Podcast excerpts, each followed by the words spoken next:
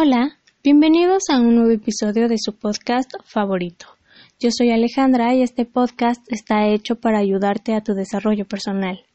Espero este podcast sea de tu agrado y puedas compartirlo con los seres a quienes tú creas que este tipo de contenido les podría servir. Esta es la continuación del episodio anterior y es importante mencionarlo porque, como lo dije, va a haber personas que no te entiendan, que te juzguen, que te critiquen y justo esas personas pues son las que no han hecho absolutamente nada por ver por ellos mismos. Entonces, cuando comienzas con este proceso, pues te empiezas a dar cuenta de muchas cosas. Y una de ellas son las relaciones que tienes con las demás personas que te rodean. Lo mencioné anteriormente, que es que tú te das cuenta de que mereces algo mejor y pues vas por ese algo mejor como empiezas a ser consciente de lo que te está afectando, pues llega un momento en donde decides terminar con todo esto, incluyendo el terminar con estas relaciones que ya no van contigo, que incluso ya te incomodan o te molestan. Entonces surgen comentarios como Oye, ¿cuánto has cambiado? Ya no eres como antes. ¿Qué te pasó? Entonces empieza a haber este choque de ideas y de acciones y entonces empiezas a poner cierta resistencia hasta terminar de plano con la relación. Obviamente seguir con la relación genera un desgaste emocional. Llega a suceder que cuando decides concluir todas estas relaciones, pues recibas reclamos, se puede presentar incluso manipulación, haciéndote sentir mal, haciéndote sentir culpable con el único propósito, pues obviamente de no terminar la relación. Y es aquí donde te empiezas a cuestionar si es egoísmo, porque también a lo mejor la otra persona te, te lo hace ver, ¿no? Así como de eres egoísta. Hace unos días una chiquita preguntó que cómo se daba cuenta si tenía una relación de amistad tóxica. A lo que yo le respondí que el hecho de que ella ya se estuviera cuestionando el si tenía una relación sana o una relación tóxica, pues ya era un indicador de que algo no va bien. Entonces, esa señal de alerta pues ya estaba encendida.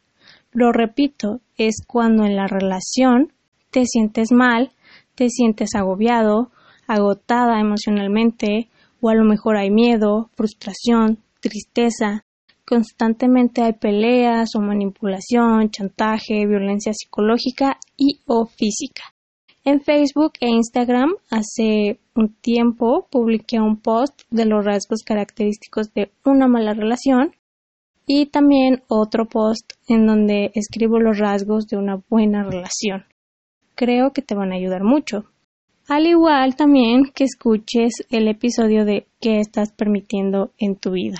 También puede pasar que a lo mejor lo que hace contigo o lo que hace con los demás, pues a ti no te parece te parece algo incorrecto y que lejos de ver que está actuando mal, a lo mejor esta persona actúa como si estuviera haciendo un bien. Cuestiónate si realmente quieres continuar con una relación así o mejor no. ¿Y por qué quieres seguir con esta relación? ¿Qué aporta de bueno a tu vida esta relación? Estos puntos son muy importantes porque a lo mejor se puede estar hablando de apego o de una relación codependiente. Yo lo que sugiero es terminar con la relación, puedes seguir con la relación mientras que tú no permitas que ahora sí que la misma relación te afecte, ¿no? Y esto lo logras siendo firme contigo mismo, ser consciente de lo que está pasando y poner límites. Tú también ponerte a ti mismo o a ti misma límites mentales para no caer. Porque si no es así, fácilmente puede que esta persona que digamos está en el fondo, pues te jale de nuevo con ello o con ella y vuelvas a donde empezaste. Se necesita estar bien emocionalmente hablando para que esto no suceda.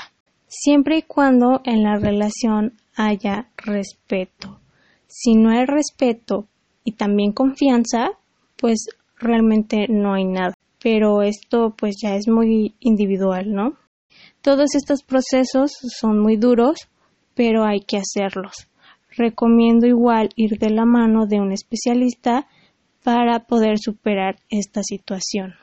Y esta persona igual puede ser cualquier persona, un amigo, un familiar, tu pareja. En algunas relaciones es muy complejo porque tal vez estamos hablando de familia o de pareja. Casos donde los hijos tratan mal a sus padres y sus padres no ponen un límite o no se alejan precisamente porque son sus hijos y soportan las más terribles humillaciones. Entonces se debaten entre alejarse o no porque son sus hijos. Y también eh, los comentarios de los demás de igual, no, quédate ahí porque son tus hijos y tienes que estar ahí. ¿Cómo se van a alejar de ellos? No, imposible.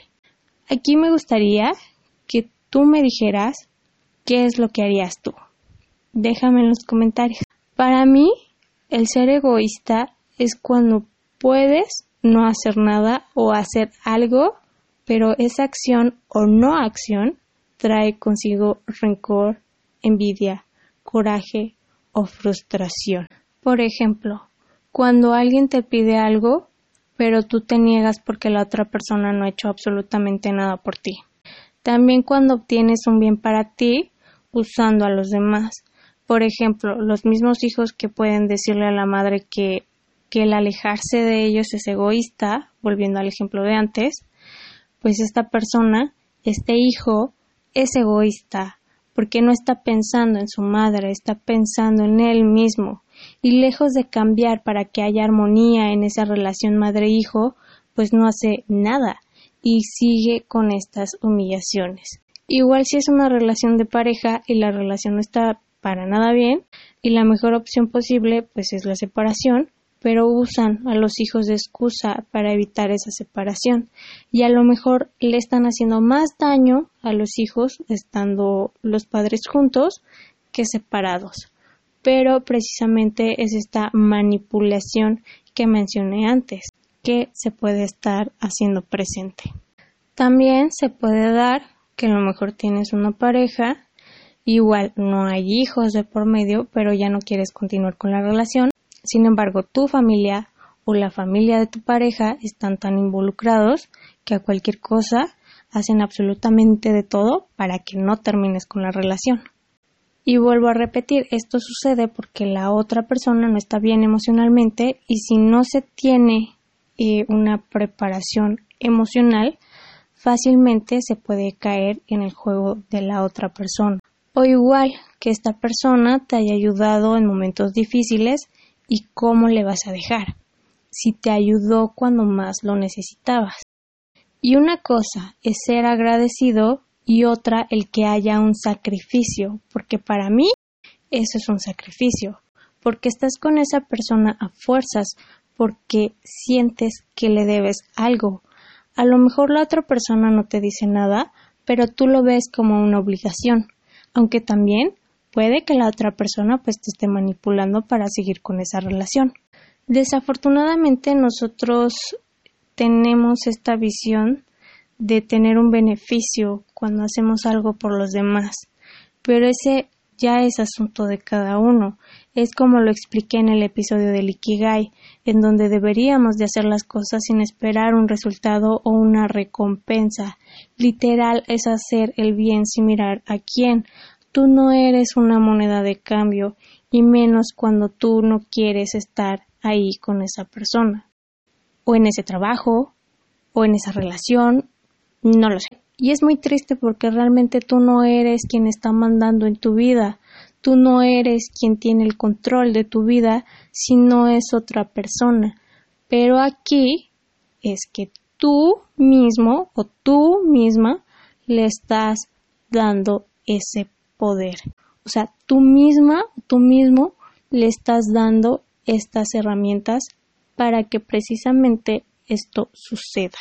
Por eso repito que haya un distanciamiento, sino de plano terminar con la relación y que cada quien inicie su propio camino.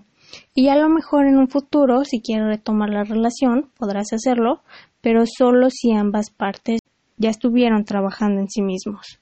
De nada sirve que vuelvan a retomar la relación si las mismas heridas, los mismos conflictos, pues siguen estando presentes, porque se va a volver a vivir lo mismo. Es como lo mencionó Katy en el episodio de baja autoestima, que a esto se le llama la ley del cambio, que dice la historia se repite hasta que aprendamos las lecciones de lo que tenemos que cambiar en nuestro camino.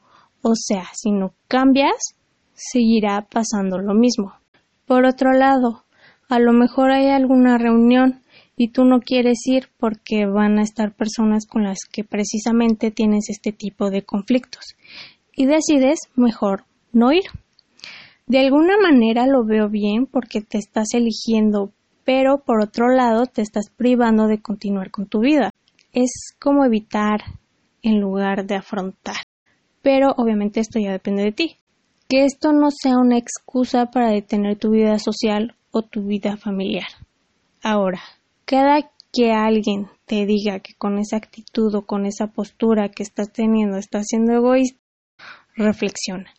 ¿Para quién es egoísta tu postura? a quién le estoy haciendo daño, si es que estás haciendo daño, ¿no? Si aceptas que estás siendo egoísta con el otro y accedes a lo que el otro te está pidiendo, ¿con quién estás siendo egoísta? ¿Con el otro o contigo? No puedes aceptar algo que no quieres solo para no lastimar o no ofender o para que no se sientan mal los demás o para que no se molesten contigo o no te dejen. Lo vuelvo a repetir, acude a un especialista con un terapeuta que te ayude en todo este proceso. Hasta aquí el episodio de hoy. Esta vez creo que fue un episodio corto, pero espero que te sea de utilidad. En el siguiente episodio voy a hablar de los niños y el amor propio. No olvides de seguirme en redes sociales. Me encuentras en Spotify, YouTube, Facebook e Instagram. Recuerda que tú tienes el poder de cambiar tu vida Gracias por haber estado, que tengas una excelente semana y nos escuchamos pronto.